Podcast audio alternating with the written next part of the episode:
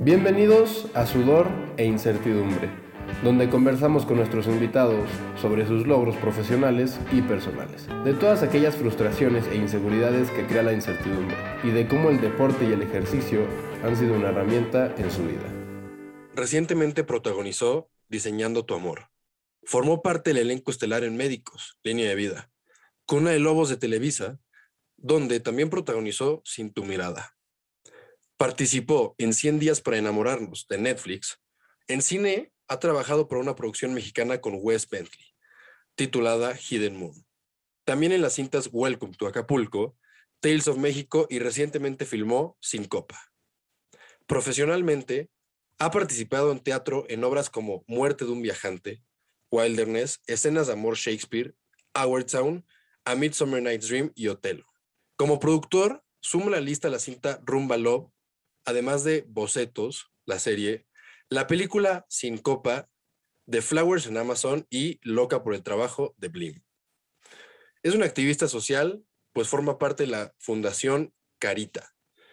Pero aparte de todo esto, nuestro invitado nos platicó de lo importante que es una persona multifacética, de la importancia de tocar diferentes puertas para llegar a una meta en específico y cómo llegó a ser el primer actor en Latinoamérica que es pagado con criptomonedas. Mi querido Osvaldo, ¿cómo estás? Gracias por, por tomarte el tiempo de, de, venir al podcast. Sé que acabas de terminar de grabar este, dos películas, ¿no? Línea del Tiempo y, y está para toda la vida. Así es, este, pues nada, antes que nada, pues también igual gracias por, por la invitación y por el espacio, por poder estar aquí y, y poder eh, pues nada, convivir. Ahorita que estoy súper solo acá en plena mudanza, esto me va a ayudar a distraerme. Sí, sí. Eh, me, Ya entramos en, en detalles, pero eh, nada, agradecido. Muchas gracias por el espacio. No, hombre, gracias. Me contaste que estás en, en, en mudanza para irte a, a, Mérida, ¿no? Así es, este... Estos últimos seis años he estado muy movido para mí, desde irme a Los Ángeles, luego Nueva York, todos estos lugares para aprovechar hacer castings también, abrir puertas. Creo que los humanos somos nómadas y también los, los actores tienen que serlo, no tenemos que estar moviéndonos, no podemos estar como, no nos podemos quedar quietos, ¿no? Creo que es un trabajo de, de buscarle y tocar puertas y entonces si yo toco puertas en Los Ángeles, Nueva York, pues tengo más oportunidades de, pues, de trabajar, ¿no? Y también del lado de productor estuve moviendo películas tanto en Nueva York como Los Ángeles.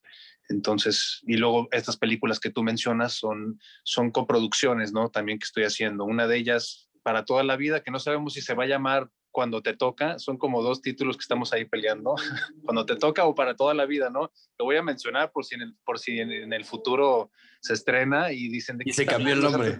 Dice que, sí, exacto, se cambió el nombre. Entonces, bueno, tú sabes que, sí. que, que, esas cosas pasan. Eh, bueno, esa película para toda la vida, para entrar un poco en, en, en contexto, la acabo de terminar hace unos cinco días. Eh, hace nada. Hace nada, estábamos en Santiago y, y, una parte en Tijuana. Entonces es una coproducción República Dominicana y México. Y la otra que decías, línea de tiempo, la hice ya que serán cuatro semanas en Medellín y esa es una película de acción. Sí, y ese es otro equipo, finalmente, no, no, son, no son del mismo equipo, pero sí, acá, back to back, estas dos Oye, ¿y esto, esto, estas películas nacen de, de, irte a Los Ángeles o de Nueva York o, o fue de, de, otra, te contactaron de otra forma? Yo desde que me fui a Los Ángeles ya tenía la inquietud de, de participar detrás de cámara. Entonces va como junto con pegado. La, la, verdad es que mi esposa es dominicana y ella fue a, fue a hacer una serie, la de Nicky Jam, que está en Netflix, en claro. Puerto Rico. Y me dijo, tienes que ir a la isla dominicana, se está produciendo mucho cine yo fui, aproveché que estábamos ahí al lado y con, ya con la inquietud de producir o coproducir y fui a buscar productores, a, citarme con ellos y ahora con Danilo Reynoso, que es mi socio acá, es, es con, el que me, con, con, el que más entablé, ¿no? De todos los que yo vi y pues ya, esa es la segunda película, él se aventó una que se llama Desafiando a Paola eh, en el verano y esa es como la primera coproducción en la que estuvimos involucrados. Nada más como actor no, no pude estar. Eso, esa es la, la, única diferencia de esas películas. ¿Y qué te gusta más, actuar o, o más estar como atrás de cámaras, estar en todo en ese proceso de, de ya más, eh, de lo que la gente no ve, más bien? disfruto mucho actuar, pero también cuando estás detrás, estás, por ejemplo, creando una fuente de trabajo, eso fue algo que a mí me gustó mucho, que, que estoy ayudando a otros. Por ejemplo, el año pasado hicimos eh, una película que se llama Síncopa, que ahorita la estamos vendiendo. Fue una coproducción con el TEC de Monterrey. Entonces, ellos por lo regular... Ah, sí, bueno, Sí. Alan Gutiérrez es maestro, es un maestro y puso una clase de cine, no sé cómo le puso, pero le dijo a los alumnos, este año, este semestre vamos a hacer un, largo- un largometraje, a diferencia de hacer cortometrajes y que esos sean los exámenes, vamos a hacer un largo y cuando terminemos ya ese es el semestre, ya cumplieron. Son tres semanas y va a ser una una friega, ¿no? Por decir, no, no decir otra palabra, ¿no? Se Entonces, puede, ¿eh? Si la quieres decir, se puede. Sí, pues una chinga. Eh, algunos se terminaron saliendo, pero ¿sabes qué? Y, y- y yo también, o sea, finalmente estoy haciendo una, una película indie, ¿no? Eh, Me estoy bajando ahora sí de, de hacer a lo mejor una película mucho más grande, hacer una cosa incómoda en cierto sentido porque tenemos menos dinero. De pronto Entonces, no más- tenía yo camper. O más ¿no? orgánico todo. O, o- o- Sí, sí, porque, y, y más limitado, ¿no? Porque finalmente, mira, las locaciones que escogimos nos las regalaron, pero si hubiéramos tenido dinero, probablemente hubiéramos escogido también esas locaciones. Algunos actores cobramos la mitad, yo no cobré, solamente estoy montado como productor, ¿no? Eh, y Oye, algunos ¿por qué, la por qué mitad. decidiste entrar ahí, aunque sabías que no... O sea, que económicamente no era pues, la- la mejor opción, fue más como por aprendizaje o experiencia. Alan Gutiérrez, que es el maestro y también el director, es también, yo lo conocí en Luna Escondida como actor. Él es mi mejor amigo en esa película.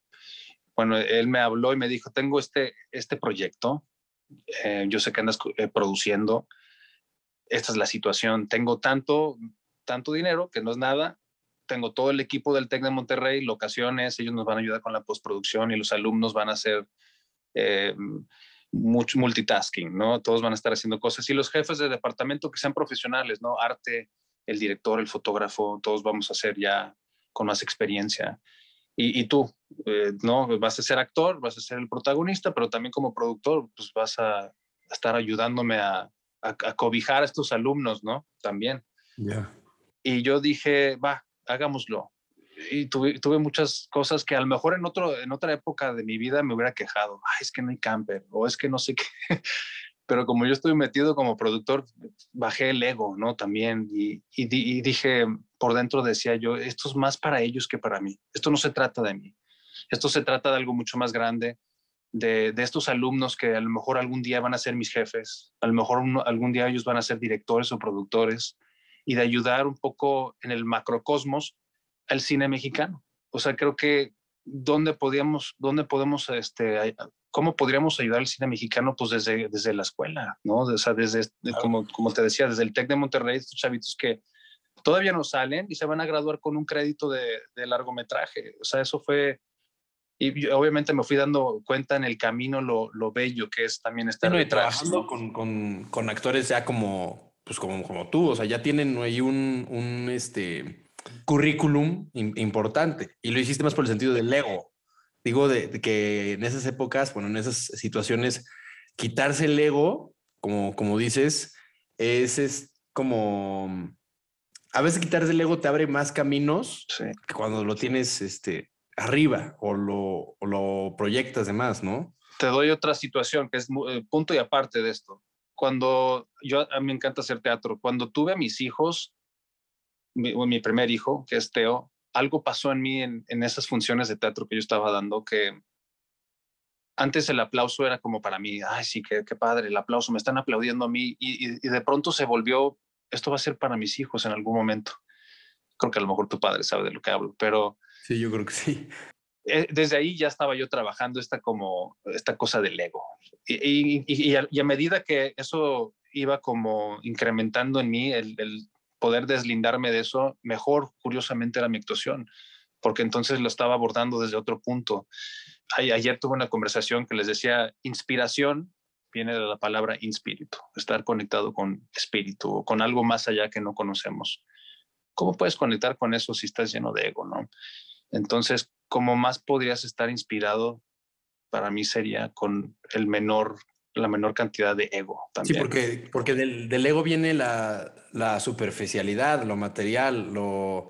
En, en, el ego, entre lo que busques más, más material, entre más material tengas y más superficial veas tú, probablemente tu ego crezca. Entonces, mientras más vas este, dejando lo, lo material de lado y, y, lo que dices, o sea, estando más con, con tu espíritu, con, con, algo más no tan tangible, yo creo que ahí es cuando el ego empieza a, ok, no, no soy yo y nada más yo. Y, o sea, dices que ahorita que me dijiste lo de, de que nació tu primer hijo, Teo, y que sentiste que los aplausos ya no eran solamente para ti, ¿crees que el, el hecho de, de, que tú, tú vayas creciendo con, como con tu con familia, ya no eres tú nada más en, en, en, tu, en este camino de vida, ¿crees que el crecer con una familia tenga que ver con, con, el, con el ego?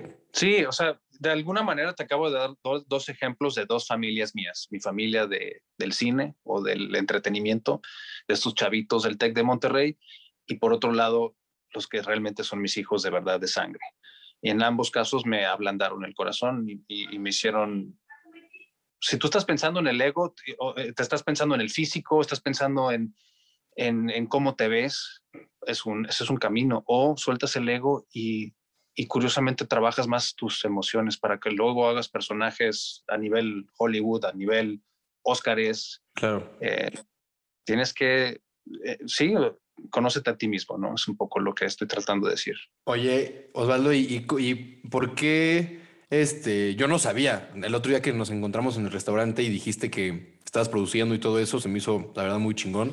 Porque son pocos actores los que se salen de esa de esa burbuja de no, yo soy actor y nací para ser actor y ya. Entonces se me hizo muy chingón, pero ¿de dónde nace esta? Yo tampoco ya no sabía que, que ya no vivías en México como tal. No sé si llegaste a vivir en México, Ciudad de México en algún momento. Ah, sí. Pero ¿por qué nace esa, esa inquietud de pues me voy a ir de la Ciudad de México a, a Los Ángeles, a Nueva York, a Dominicana, a todo esto? Bueno, antes de decirte por qué me voy, te voy a explicar un poco lo primero que dijiste de por qué produzco. Solo estoy copiando lo que hacen los americanos. Si tú ves a Brad Pitt, él produce y a veces no actúa. Creo que la de Moonlight, él es productor y no sale. O sea que Angelina Jolie también dirige ciertas películas en las que no actúa. Creo que si tú observas cómo funciona la máquina Hollywood. Tú ves luego que los maquillistas tienen guiones y que todos hacen de todo, ¿no? Creo que eso es algo que, eso es algo que deberíamos de, imitar de alguna manera para que, para que crezca un poco el, el entretenimiento, el, el, cine en México, ¿no? Que todos nos apoyemos, que seamos más multitaskers. Eh. Ahora en la isla dominicana me llamó la atención porque en esta película, para toda la vida, digamos, habían algunos directores eh, eh, jalando cables. O sea, yo dije, wow, esto es mucha humildad aquí. O sea, todos se apoyan. Yo creo que así era el cine cuando el, el cine de oro mexicano. Yo creo que así era. O sea, que hoy no, hoy no es así ni de broma, ¿no? No, yo nunca vas a ver un director de otra película jalando acá un cable. Un dolly, un dolly lo usamos como el carro era un dolly. Se abrieron la minivan, la puerta de al lado y ese era el dolly. Entonces todos empujaban la, la estoy dando un truco que usamos en la isla dominicana. Entonces empujaban la minivan y habían algunos de los directores que estaban ayudándonos, empujando. Y luego de pronto llegó uno y me, y me puso el paraguas, así, el, el, tapándome el sol. Y yo decía, no puedo creerlo, esto no pasa en México. esto, esto, es, esto no, es, no es real. Para ellos no existe el sentido de competencia como a lo mejor hay en México o en Hollywood. Son un equipo. Son un equipo, sí. Okay. Eso, eso me llama mucho la atención. Y luego me dices, ¿no? Eh, ¿Por qué lo de Los Ángeles? Bueno, mi, mi, esposa fue un poco la que me motivó. Siempre tenía el sueño de irme a Los Ángeles y hacer castings y, y, y estar ahí, ¿no? Creo que es el, el, sueño objetivo de cualquier actor. Ahora me doy cuenta que no tengo que estar ahí. Ahora puedes mandar los videos, los castings por Zoom, ¿no? Mm. Pero el, el, haber vivido ahí cuatro años me, me, me pude ver, ¿no? Que, uno, pues no le pedimos nada a los, a los americanos si, si, realmente nos enfocamos, ¿no? Por eso hemos visto muchos ganadores de Oscars que son mexicanos también. Somos como los beisbolistas para los dominicanos, que ellos mandan muchos beisbolistas profesionales a Estados Unidos, ¿no? Eso es también el cine. En los últimos años, este, no sé, no, no, no estoy seguro, la verdad, no, no sé, pero de los últimos seis años, cuatro o cinco han sido mexicanos, ¿no? Los que han ganado, algo, algo parecido. Hay algo ahí, exacto, sí, tenemos algo ahí. Aparte que somos el quinto consumidor de cine del mundo, me parece. Y en Estados Unidos somos los, el 50% de los latinos son los que van al cine, una cosa así. Entonces es un, es, somos un poder muy grande. Eh, nada, pues me fui a Los Ángeles a, tocar, a sentir qué se siente ir a Disney y hacer un casting ahí y, me tocó quedarme en callbacks y eh, sí, es todo muy competitivo. ¿Y has, has, utilizado esto que dices de, por ejemplo, el, el, ejemplo de Brad Pitt, el ejemplo de Angelina Jolie, que son casos de éxito, los has utilizado para tu, para tu vida profesional? Y yo creo que eso también dices que te ha llevado a, a, a tu vida profesional a mejorar la vida profesional, ¿no? Ya eres más como multifacético en, en estos sentidos. Y eso también creo que es una, una escalón a mejorar también tu vida personal, ¿no? Porque al final tienes eh, más eh, oportunidades de trabajo, más, eh, como te explico, económicamente que también es, es una ventaja, ¿no? Sí, también tienes otro ingreso al principio obviamente yo producía para actuar más, ¿no? Para, para hacer, luego ya de un tiempo para acá he producido cosas en las que ni siquiera he podido estar ahí como actor. Y a lo mejor ni físicamente ir al set. Me ha pasado ya con dos proyectos, la de Desafiando a Paola y otra que hice, ay, se me fue el nombre ahorita, eh, ahorita me, me acuerdo, pero hay varios proyectos que no he podido estar ahí. Entonces, eso también está bien, porque estoy a lo mejor haciendo una película, actuando en otra cosa y no tengo que estar allá en todo este tema de producir. A veces se puede desde lejos. Eh, si, si, tú, si tú usas tu imaginación, puedes hacerlo desde lejos, resolver, ¿no? Con poco dinero. Siempre yo, cuando voy a producir una película, tengo el escenario A, B y C. A es que tienes 50 millones de dólares. B, la mitad. Y C, lo que tengas. Y resolver con eso. Con lo que haya. Sí, aparte siendo que las circunstancias Em, ya teniendo las circunstancias ahí, como dices, la opción C, ya te las arreglas en base a lo que, a lo del dinero que tengas. Ya no es, si está así, buscas la forma de, de arreglártelo. De hecho, te iba a preguntar, ahorita que dijiste que ya no es necesario ir a hacer los castings en, en persona, ya no es necesario ir de forma presencial, pero es una C a, causa de, de, de, la pandemia. Antes no, antes no era así, antes era presencial a fuerzas, ¿no? Casi, casi. Entonces tú, tú eres de la idea que, de los, de los dos, porque la pandemia creo que de lo que más llegó a, a joder fue la industria del entretenimiento, pero también existen estas eh, oportunidades, ¿no? También salieron nuevas oportunidades que te permiten, por ejemplo, esto. Siempre de una desventaja va a haber una ventaja para alguien, ¿no? Desde un huracán que destroce Puerto Rico, como creo que fue el año pasado, hace dos años, pues es una desventaja para muchos, pero para los que quieren comprar casas es una ventaja, porque van, van a bajar los precios y, o sea, siempre hay que buscarle la vuelta a las cosas, ¿no? Entonces, gracias a eso me estoy mudando a México otra vez, me voy a ir a, un lugar muy, no, voy a decir dónde, pero es vacacional, es muy, muy relax y no tengo que estar en la Ciudad de México.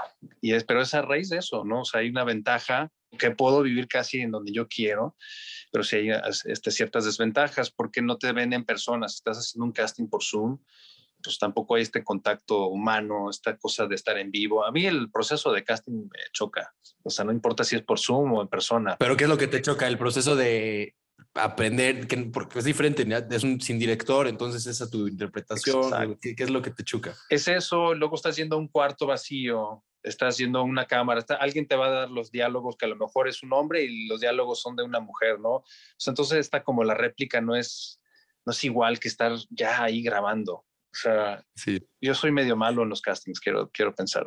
soy medio malo. Pero si tú me pones el set, o sea, si, si, si estás ahí y sientes la mesa en la que te vas a sentar y ves la cámara, ya sabes dónde pararte y la actriz te está dando una réplica o el actor, es muy diferente. El casting es como medio frío. Es a lo que quiero llegar. Sí, sí, sí. Sí, no, sí cambia, cambia totalmente. Yo lo veo desde, desde el caso de, de mi papá. Él, él me dijo, no, yo ya, yo no voy a hacer castings nunca en mi vida. ya no vuelvo a hacer castings jamás. Ay, qué rico. qué bien. Si yo pudiera, sí, me encantaría. O sea, cuando nos llaman así de que es directo, es una bendición. así de, oye, te queremos para tal proyecto. Ay, qué bueno, sí. qué bueno, no tengo que hacer el proceso de casting. Pero bueno, tu papá ya, ya tiene más edad, ya él, él ya puede. Espero que llegue ese momento para mí. Pues era lo que te, quería preguntar, eh, ¿cómo nace esto de ser actor? ¿Cuándo decidiste ser actor? ¿Chiquitito o se dio? ¿Fue circunstancial? De que, ah, pues mira, un día se me presentó esto y de ahí me agarré y pues me fui. O si fuiste de que, no, yo quiero ser actor. O sea, y empezaste a, a picar piedra. Yo creo que todo empieza por mi papá, que él me sentaba a ver todo tipo de películas, pero él me acuerdo perfecto que si veíamos una película de ciencia ficción, por decir, y de, pronto veías el platillo volador, el, el, ovni, y de pronto le veías como el hilito o algo chusco, algo que se viera falso, y, él lo recalcaba. Entonces yo, yo, yo aprendí a ver todos los defectos de las películas gracias a él. Él ama estas películas que son así, tiene CDs todavía, son CDs de películas de ciencia ficción con algunos actores tipo Elijah Wood, pero es una película muy B y se ve casi como Ed Wood, ¿no? Que no son películas de las mejores, pero eh, él, le encanta ese tipo de cine, casi, casi que... Y, o Rambo, o sea, todo tipo de películas. Y entonces teníamos un mini club de cine en la casa, en las tardes, después de la escuela, comíamos palomitas. Y luego algo pasó en mí él me llevaba a pescar también, yo soy de, pueblo, entonces cuando me llevaba a pescar, que eran puros adultos, pues también mi imaginación como viajaba, ¿no? Luego me encontré que así como los cantantes cantan en el baño, yo decía los diálogos de ciertas películas, Scarface y Forrest Gump, y, y entonces los tíos en las navidades me decían, aviéntate Forrest Gump, aviéntate esto, aviéntate aquello. Y entonces siempre como que existió eso. Yo me fui a la Universidad de San Antonio yo, yo lo vi como algo muy, muy lejano y una exnovia, bueno, en ese momento era mi novia, me dijo, van a hacer un concurso de talento. Fui al, al concurso de talento en Matamoros, Tamaulipas, y gané. ¿Tú qué estabas estudiando en ese momento? Ya medicina, o sea, me iba a ir a otra cosa. Ah, ok. Porque yo lo veía como muy lejano. Dije, no, ¿cómo voy a ser actor? Este, y mis papás no me iban a pagar una carrera. De hecho, cuando cuando gané el concurso es en Matamoros y me fui, mi mamá me dijo, ay, pero vas a regresar en un mes. yo no creo que pueda ser actor en un mes, mamá. Así es como, creo que me voy a ir por mucho tiempo. Dejé la universidad en Estados Unidos y todo para, para perseguir ese sueño. Que para mí fue, pues imagínate, yo soy de la frontera, entonces me decían, ¿cómo? De dólares a pesos, ¿qué te pasa? Te estás cruzando el río para el otro lado. Sí, tú, tú, eres de, tú eres de Estados Unidos, ¿no? Fue lo que estaba viendo. Pues Sí, no, porque mira, vivimos en la frontera, entonces cruzaba diario la escuela, de la primaria, la secundaria, el high school, pero regresaba a Matamoros, a mi casa. Entonces soy como Tex-Mex, o no sé cómo llamarlo. Soy del mundo, pero y corazón, mi corazón es mexicano. Quiero decir que mi corazón es mexicano y mi mente podría a lo mejor ser más gringa, porque mi educación fue de allá. Entonces, este sentido de competencia sana, que el gringo sí sabe mucho de eso, ¿no? O sea, competimos y pero nos apoyamos. No es como la ley del cangrejo, ¿no? De que competimos, pero yo te bajo. No, aquí, aquí, aquí, aquí en Latinoamérica se presta, se presta mucho a eso. Sí, quiero pensar que agarré lo mejor de los, de los dos mundos, pero mi corazón sí es, es mexicano. O sea, se nota. Creo que no, no tengo eso. Sí, no. no. tengo de nada, soy gringo en ese sentido. Se nota, se nota. Oye, y, y este concurso de Matamoros, de, ¿cómo fue? ¿De qué, qué, ¿Cómo lo ganaste? ¿Qué tuviste que actuar? Nada, fue, fue no sé, ellos siento que, no voy a decir nombres, pero a lo mejor estaban estafando, no sé, como, como aprovechándose de los sueños de, estos chavitos. Sí, ¿no? Porque bueno, finalmente terminé allá. Pero una vez que llegué allá hubo un actor que me dijo, salte de ahí y vente conmigo, o sea, yo te ayudo y te ayudo con entrar a, la escuela de Televisa, o no, no a la escuela, sino que entres a Televisa y vayas a hacer la aplicación al SEA, ¿no? Porque era la única escuela que, pues, vaya, es, es becada entonces no tenía que pagar. Mis papás, mi papá me mandaba como 500 pesos a la semana para que yo me rindiera, ¿no? Era de que ahí está para que comas, pero no te voy a dar. Él no lo decía, pero yo sé que él, él quería como que yo me rindiera, ¿no? Él, él hasta la fecha no sabe cómo yo le hacía. Dormía en el piso, en un futón, la, la típica vida del chavito que llega así con nada.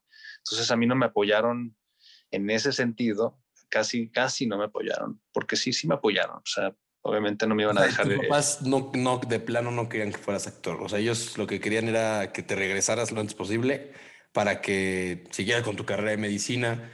Y creo que justo en eso es lo donde muchos de los que van a escuchar este podcast, ahorita que me dices que te fuiste y a veces tenías que dormir en el piso, en un futón con 500 pesos a la semana y todavía no sabías, creo que supongo que todavía no ni entrabas al SEA. Entonces, no. Este, ahí el tema de la de la incertidumbre está cañón. Ahí el tema de, de estoy, estoy haciendo las cosas bien o de plano la estoy cajeteando y me tengo que regresar. ¿Cómo, cómo fue ese proceso? No sé, mira, yo hasta la fecha no sé por qué locura, porque yo creo que el sueño era más, grande que todo lo demás. Eso es muy importante para los, como tú dices, los chavitos que escuchan, porque pues yo vengo de abajo, o sea, vengo de, si no tengo, no tuve familia del entretenimiento, no tuve palancas, pero el sueño como que fue muy claro, o sea, lo tenía tan claro que nada me iba a quitar de ahí. Todavía mi abuela me decía, yo te compro un carro y si te vas a Los Ángeles. Y yo, pero no me vas a pagar la escuela de actuación, ¿verdad? No. Ah, bueno, no me sirve de nada el carro. Okay. Entonces, no había nada, nada que me moviera de ahí. Y una vez que entré al, al, CEA, a la escuela, y probé lo que es la actuación, que yo sé que a muchos les pasa, que una vez están ahí, se enamoran de eso. A mí, me, yo me enamoré de eso. Entonces, no había nada, no había poder en el mundo que me quitara de ese sueño, de ese objetivo. Y, y luego todavía vamos a suponer que seis años después a lo mejor me las vi negras, ¿no? De que no tengo otra vez, otra vez latas de tú, caray, pero voy a seguir adelante con esto. O sea, el, tus, tus, sí, tus, tus ganas de ser actor ya eran más grandes que, que pasarla mal un rato, que pasarla mal este, sin, sin saber qué, qué vas a hacer. Por ejemplo, en el SEA sé que, que, vas de 8 de la mañana a 8 de la noche. Digo, Uy, sí. Sí, ¿no? Sí, siempre ha sido así. Todo el día. Entonces prácticamente no te da chance de hacer absolutamente otra cosa más que ir al SEA y estudiar y, estar ahí, porque no es como que tenías, ay, voy a ir a estudiar, como voy en la universidad en las tardes y en las mañanas o en las noches voy a trabajar para tener una lana extra. No. No, pero sabes, para contarte un poquito, a mí me corrieron el, primer año del SEA porque fui a hacer un casting con Pedro Damián para la de Rebelde y, y al parecer no les gustó porque fui sin permiso, entonces me vetaron me vetaron a mí y a otros dos. Ese mismo día corrieron a tres, pero nos vetaron a los tres. se supone que fuiste sin permiso del SEA. Sí, y de la producción de Pedro Damián me dijeron, no te preocupes, nosotros vamos a avisar que tú estás haciendo el casting y no sé qué. Yo pues ya cuando yo llegué al salón, ya me había quedado el personaje, porque luego, luego me dijeron, es tuyo. Y yo, ah". Pero cuando llegué, otro del SEA le pegó un maestro, otro no sé qué hizo, había un caos, no fue el momento indicado para mí y entonces me terminaron corriendo. Pero cómo es la cosa que yo cuando regresé al CEA me hicieron repetir año. Eso fue como dos años después. Me fui a TV Azteca y así. Me dijeron, vas a repetir año, pero yo ya era un, era otro tipo de, alumno, digamos. Y tan, tan buen alumno que me ganaba, los, había unos premios que si tú ganabas te daban dinero, digamos 1.500 a la quincena o 2.000 pesos a la quincena pues ya es dinero. Si estás en el SEA, como tú dices, y no puedes trabajar, pues dos mil, eso te rinde, ¿no? Entonces, cada año me, yo me ganaba el premio, entonces, ah, dame mis dos mil pesos. Y luego el siguiente año me volvió a ganar el, concurso, dame mis otros dos mil. Entonces ya de pronto tenía cinco mil o seis mil al, al, mes, que tampoco es mucho, ¿eh? pero, pero hay, hay maneras, ¿no? O sea, había como algo, hace rato te dije, espíritu, estar con el espíritu o con algo más allá. Estaba inspirado y ese mismo espíritu de la inspiración me lo regresaba, me lo retornaba, o sea, era como que me cuidaba. E, e, es, es muy simple, o sea, si, tú vas a hacer una obra de teatro y el día antes agarras la parranda, el entretenimiento es muy celoso, o sea, es muy probable que ese siguiente día te estés equivocando y no estés al 100, te lo cobra, o sea, es como si, si fuera un ser viviente y celoso, pero si tú lo amas como si fuera a lo mejor una novia o algo, si, si realmente le echas amor a tu trabajo, se ve, el se ve reflejado en tu trabajo eso, como que te lo recompensa. A lo mejor la fama no es tu objetivo, pero empiezas a ver que te reconocen más, ¿no? Es como cuando tienes un emprendimiento y te dicen, no, a ver, pues estás empezando un startup tu startup tiene que ser tu bebé. si, ves que se está yendo mal por este camino, no guíalo, guíalo para que se vaya por este camino. Y es lo mismo, es parecido a lo de la actuación. Si no te estás tomando en serio tu, tu chamba o, el teatro y un día, un día antes te vas de fiesta y llegas crudo porque no te lo quisiste tomar en serio, probablemente no vayas a hacer un buen trabajo o hasta lo que dices, puede ser un, poco de karma por, porque ay, pues no sé, no me lo voy a, no sé, no, no me lo voy a tomar en serio y, y pasa. Y este, este, si te, se puede saber de qué personaje de, de rebelde eh, habías, habías quedado. Él, creo que se llamaba Joaquín, se me hace muy al principio, él como que creo que vendía drogas, era como un rebelde, él literal era un rebelde que se metía con Dulce María, que me, se me hace que se llamaba Joaquín, el personaje. Ok, ok, lo, lo voy a buscar, creo. lo voy a buscar. Se lo dieron a otro, es un argentino que se llama Michel Gursi, creo. Ok, lo voy a buscar. Que, que es muy curioso, bien rápido, él, a mí me corren por eso, y mi primera novela en TV Azteca, él protagoniza, o sea, el que tuvo, el que le dieron mi personaje, él termina protagonizando ya y yo seguía de secundario. O sea, todavía la vida martillándome el, el ego y, y, trabajando mi humildad, porque era como de, no, este tipo sí, me está siguiendo. Empiezas a pensar que a lo mejor si tú te hubieras quedado con ese papel de rebelde, tú pudiste haber sido el protagónico de, de, esta novela. Pero a lo mejor yo me hubiera perdido, a lo mejor sería otra, otra persona hoy, a lo mejor tendría el ego por los cielos, a lo mejor todo se me hubiera venido demasiado rápido. Y entonces la vida me cuidó de que la fama haya llegado de probaditas en probaditas de poquito en poquito para que no se me subiera quizá. Eh, ahí empiezas a confiar un poco en el proceso, ¿no? Si no pierdas, no pierdas los pies de, de la tierra, empiezas a confiar un poco en el proceso y, y si no, a lo mejor probablemente si te hubieras ido por ahí, ya no hubieras este, empezado a hacer este, a producción. Exacto. Sí, exacto, exacto. A lo mejor sería un actor más de novelas y nada más, no hubiera hecho teatro, no hubieras, no sé, por decirte algo. Siempre he pensado. Si te hubieras ido, a, a lo mejor ni te hubieras ido a Los Ángeles, te hubieras quedado ya cómodo, pero aquí y, nunca sabes, ¿no? ¿Y qué pasa después de que te corren del SEA? ¿Cuál es el siguiente paso? ¿Qué te dicen tus papás, por ejemplo? Pues nada, no sé, no me acuerdo bien, pero me imagino que me dijeron, ay, mijito, ¿no? Son, son norteños, ¿no? Ay, mijito, a ver qué haces. Afortunadamente, pues tuve la fortuna de que, en Azteca me dieran trabajo unitarios y así, y empecé a hacer teatro, que, que, o que ya no tengo Televisa, ¿no? ¿Qué sí tengo? ¿Qué puedo, qué puedo buscar? Y empecé a hacer cine y teatro. Fue lo mejor que me pudo haber pasado, que me corrieran, ¿eh? Ahora, después de años, uno lo entiende, porque a lo mejor hubiera sido uno más de, de puras novelas, pero gracias a que ya no tenía trabajo o estuve vetado, busqué por todos los demás lugares, teatro y hice cosas en la UNAM, bien padre, Otelo y Shakespeare y, y teatro como clásico, cosas como que me llenaban en el corazón. Oye, y luego regresaste a Televisa, ¿no? Entonces ya pasan dos años, ya pude hacer teatro, ya tenía experiencia, me dicen, vas a repetir primer año.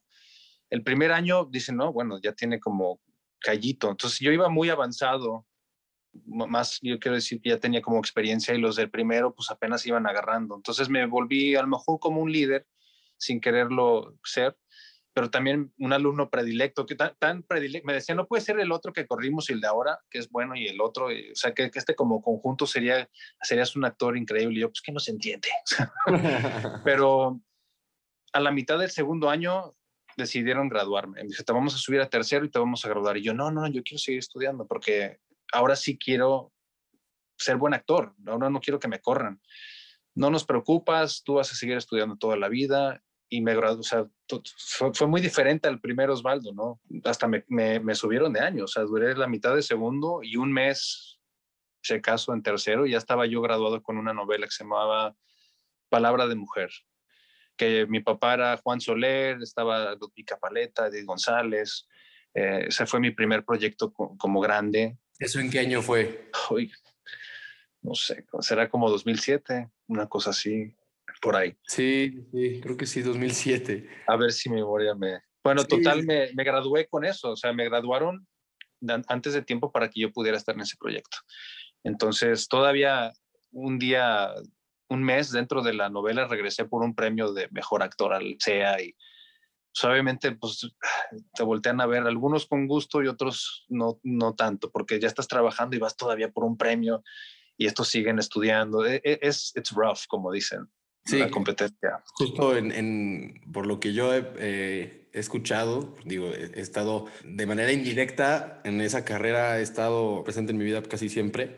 Y el otro día estuve platicando con, con Mario Morán, uh -huh. que también es actor, y, y también me, me dijo que es un ambiente, no sé si pesado, porque en cualquier carrera, así como en carre las carreras de arquitectura, en la carrera de, de derecho, siempre existe esa naturaleza de, de todos, de yo quiero sobresalir más que el de al lado y más que tú y más que tú, pero, pero creo que en la actuación se presta un poquito más el tema, no sé, es que se presta más a, a, a, a querer ser mejor que el otro, a querer tener más papeles que el otro. Eh, Aparte que toma en cuenta que en, en el SEA todo, hay muchos espejos, ¿no?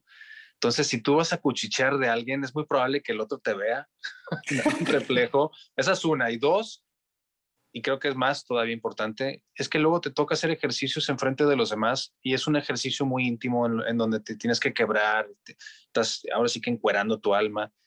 Y al principio de tu proceso no quieres cagarla. Y, y eso es lo más importante.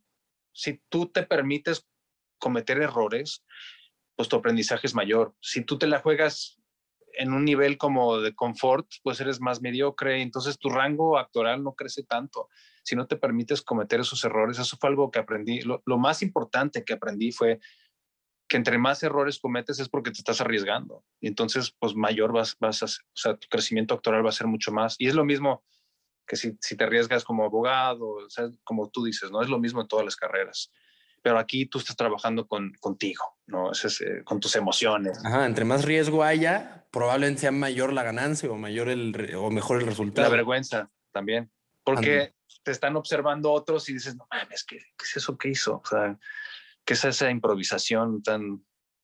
Uh, sí, o sea, es, es, esa es una. Y, es que ahí trabajas con la pena, ¿no? Y había maestros que también te detectaban como, como puertas emocionales. Entonces habían algunos que empezaban así es que mi mamá me golpeaba cuando yo era niño. Entonces empiezan a salir estas cosas que, que ellos tenían guardados, ¿no? O, o, que eran closeteros, ¿no? Otra cosa, ¿no? Ellos como que no lo, no lo aceptan, no lo aceptan, pero en este ejercicio salió a relucir eso. Tú estás, estás en un momento muy vulner, vulnerable y a lo mejor los que se quieren aprovechar se aprovechan de eso como para el bullying, ¿no? ¿Existe el bullying en, en el CA? Sí, o sea, y aunque no quieras, había, había, ejercicios que eran demasiado chistosos que te reías, era de, así de, no, ¿cómo no, ¿cómo no te ríes? Entonces tú te sientes como, como que te están haciendo bullying. Ahora sí que hay que tenerle, eh, no, no hay que tenerle miedo al ridículo. Eso es una de las cosas más importantes. Perfecto. Cuando tú ves un stand-up comedy, tú ves que ellos como que se están atacando ellos mismos ya desde el inicio y, y esa es como la base del stand-up comedy. Si tú te pones, ahora sí que tú te ridiculizas, pues es más chistoso. Sí, sí. Pero hay algunos que no, que no pueden, que, que les cuesta. Siento que si tú te ridiculizas ya es más difícil que, que alguien se trate, se trate, de ridiculizar a ti. Si ya te, tú solito lo estás haciendo, Exacto. ya es más, es, muy, es, es lo mismo que hablábamos del ego. Si tú haces eso, con tu, si tú bajas tu ego, probablemente que alguien te moleste o que alguien te haga sentir menos, va a ser mucho más complicado porque pues, tu ego no está acá, está, está mucho más abajo y es, parecido a eso, ¿no? Esa es una limitante, el, miedo al qué dirán. Esa es como una cosa que tenemos que lidiar todos los actores o los del entretenimiento y al principio. Ya después no todos lo superan, pero por ejemplo en mi caso a mí ya no me importa lo que digan de mí, eh, bueno o malo. Ya llega un momento donde ya no, ya, ya no te, te molesta, ¿no? Ya sea en la prensa o en una revista, ya, ya es como que digan lo que quieran, pues.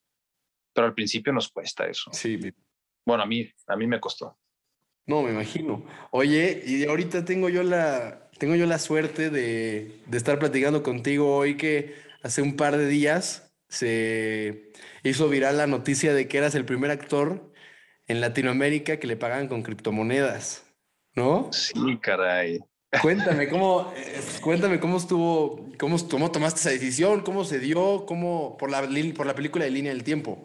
Pues eh, yo ya había escuchado de las criptomonedas desde hace como 10 años, pero pues yo como todos dije, ¿qué es eso? No, o sea, una moneda que no existe o, o sea, ¿cómo? Y ahora con la pandemia tuve como mucho tiempo y le dije a mi esposa, si me ves en la computadora, tómalo como si estuviera en la universidad. Voy a dedicar cuatro o cinco horas o dos horas al día a las inversiones, tanto como en la bolsa como en las criptomonedas. Y antes de poner un dólar o un peso, me tardé como seis o ocho meses. O sea, no, no fue inmediato, así como de ya voy a meter dinero.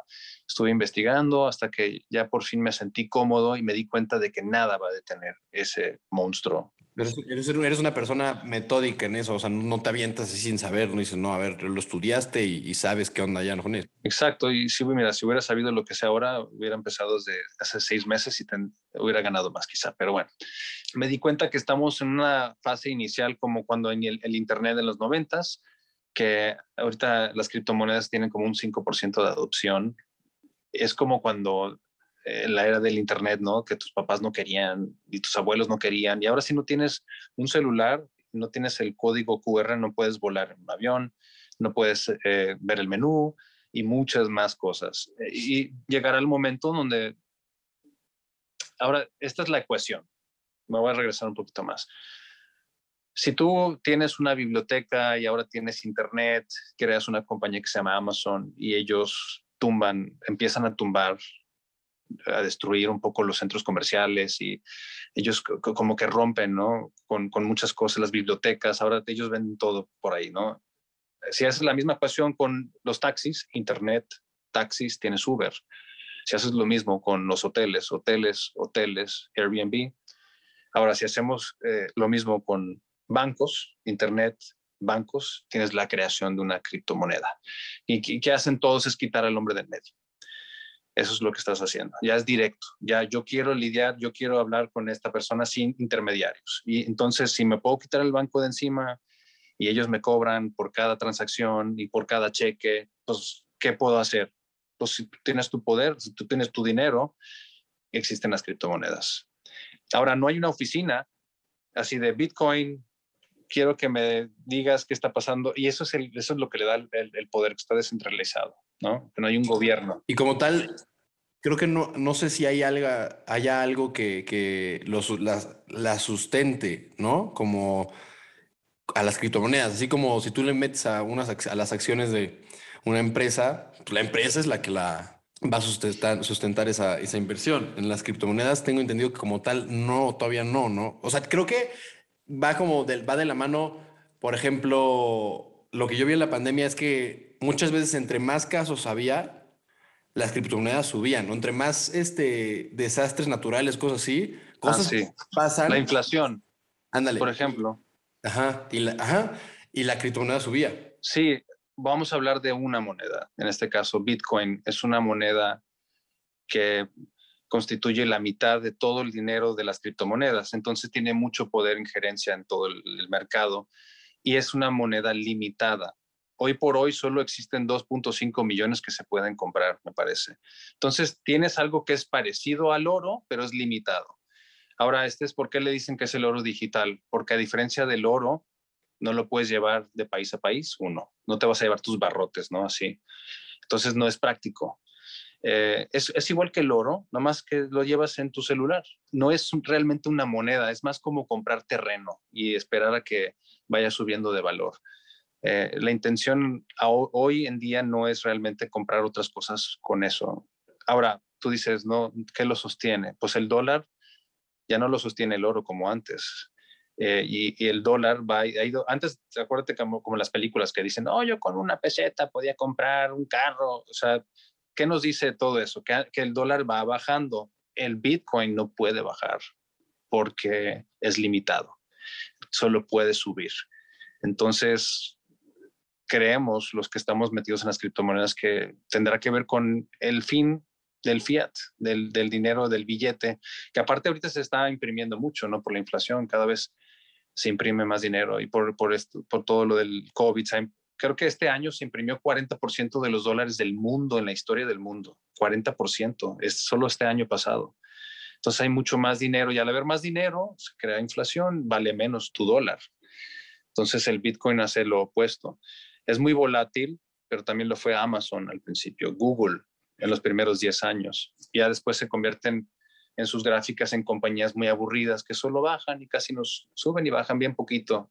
Al principio suben y bajan mucho, porque quien mueve todo eso son los billonarios y los millonarios. Entonces, ellos pueden manipular mucho al principio. Sí, es como lo que dices de, de es que lo ves más como comprar un terreno, porque ahorita como tal no existe bueno, más que creo que leí en, en San Salvador, en, que hicieron un Bitcoin City, una cosa así, pero fuera de eso, o en San Salvador, no hay, o en San Salvador, en El Salvador, perdón, no hay, no, como no es moneda de cambio, no, no, no es un método de pago todavía, no, no, es más bien, es una acción, no es... Em, es más como una acción, es, es más como ser parte de una compañía, al comprar acciones de Netflix o acciones de Disney y lo quieres guardar para 5, 10, 15, 20 años. Y este es más para eso.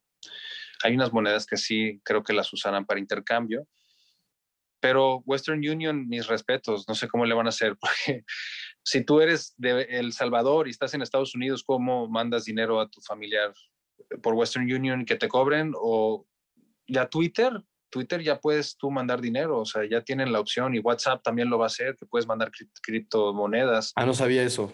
Entonces, sí, o sea, nada va a detener eso ya. Em, entonces, si tú tienes mil dólares, si lo mando por el banco, estoy perdiendo más el cambio del, del dólar al peso, eh, tú estás perdiendo mucho dinero. Entonces, lo, mejor es mandarlo por Twitter en un mensaje que te está mandando el, el dinero sin costo. Entonces, siento que sí va para allá todo por lo que te estoy contando, o sea, por la sencillez y la rapidez, porque aparte un el banco la transferencia son como de cinco días o ocho días o no sé cuánto, y esto es inmediato. Es instantáneo. Y es más seguro, es mucho más seguro. Entonces es como muy, muy limpio, o sea, la transacción de una cuenta, de un wallet que ellos les llaman, a tu, tu cartera, es una transacción muy, muy limpia y queda registrada. Oye, ¿y, ellos te lo ofrecieron?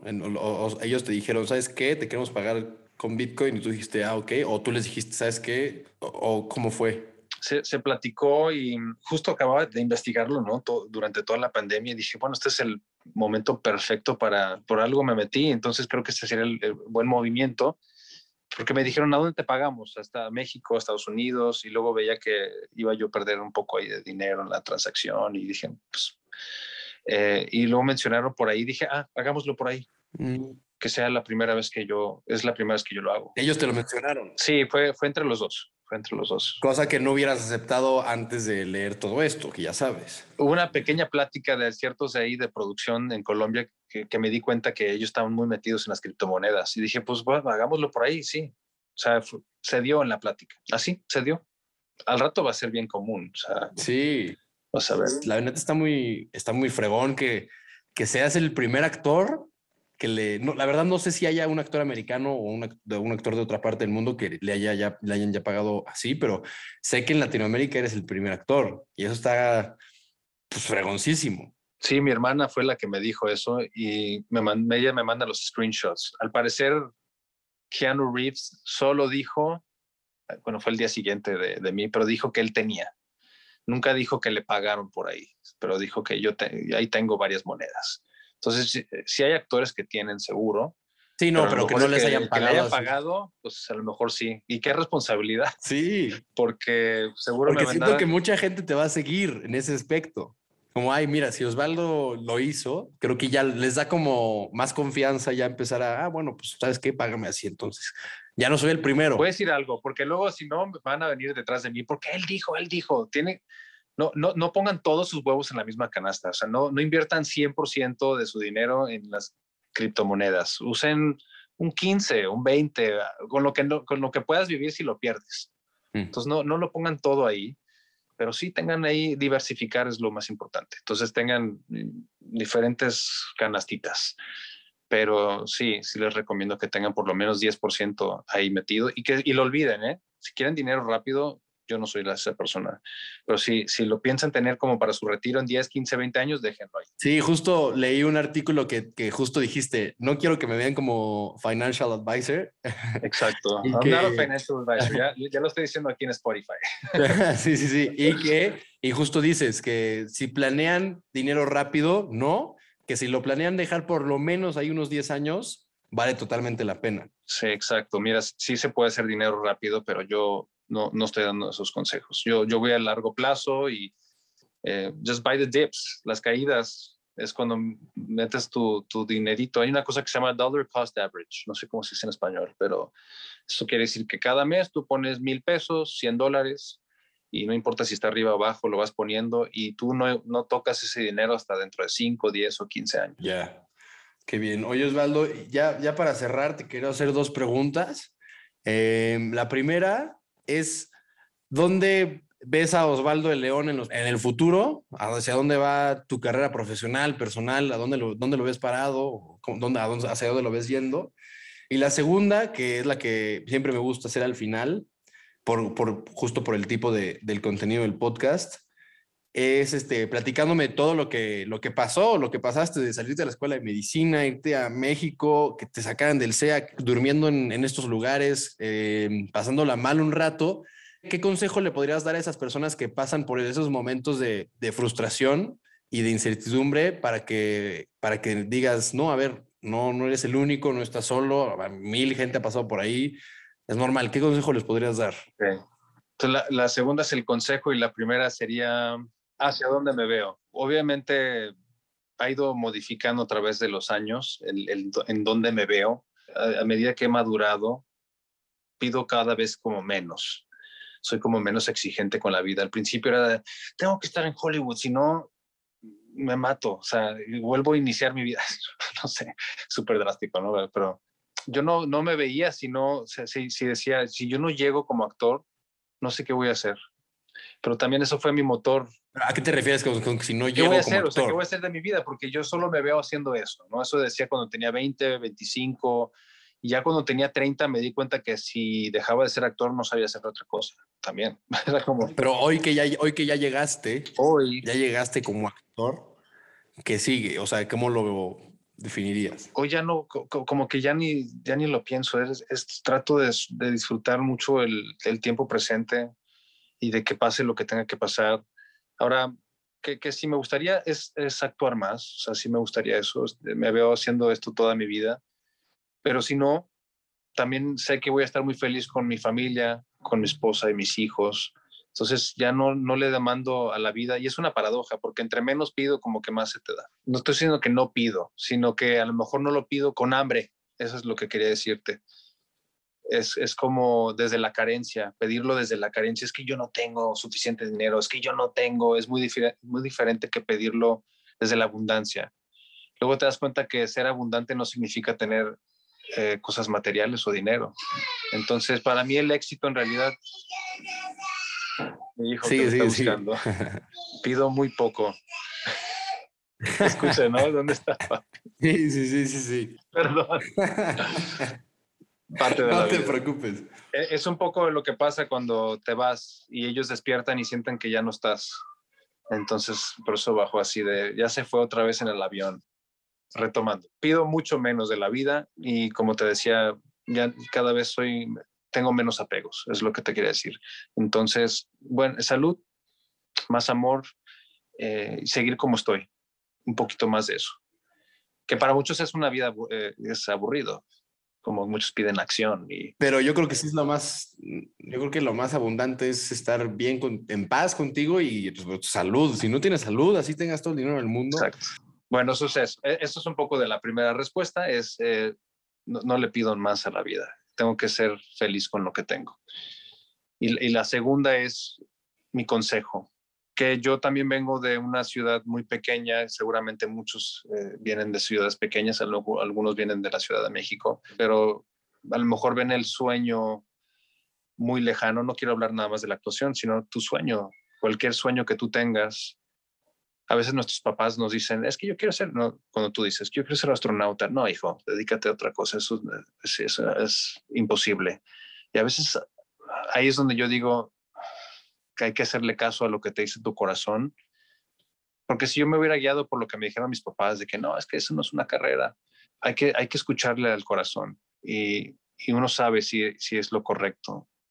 Y lo otro es pelear por su sueño no importa qué, qué, pase. Yo dije que en muchos momentos comía una lata de atún, pero lo hacía con un gozo, con una felicidad, porque sabía que iba a ir a, actuar o a la escuela de actuación.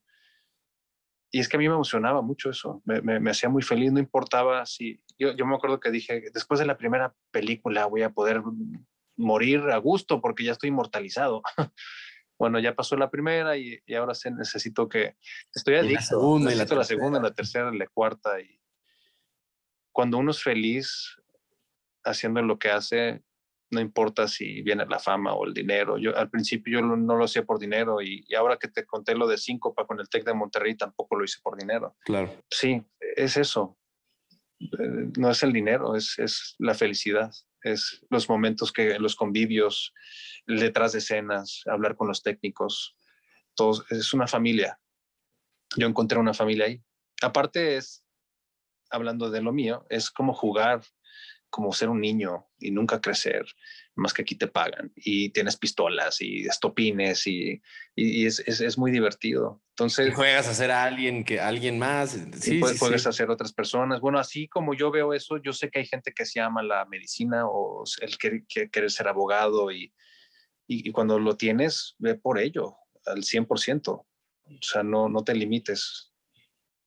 O sea, no, para nada, Perfecto. con todo. Gracias, Osvaldo. Pues muchísimas gracias. Gracias por, por el consejo, gracias por, por la conversación, por la plática. Muy chingona. Gracias por, por tomar del tiempo de estar aquí.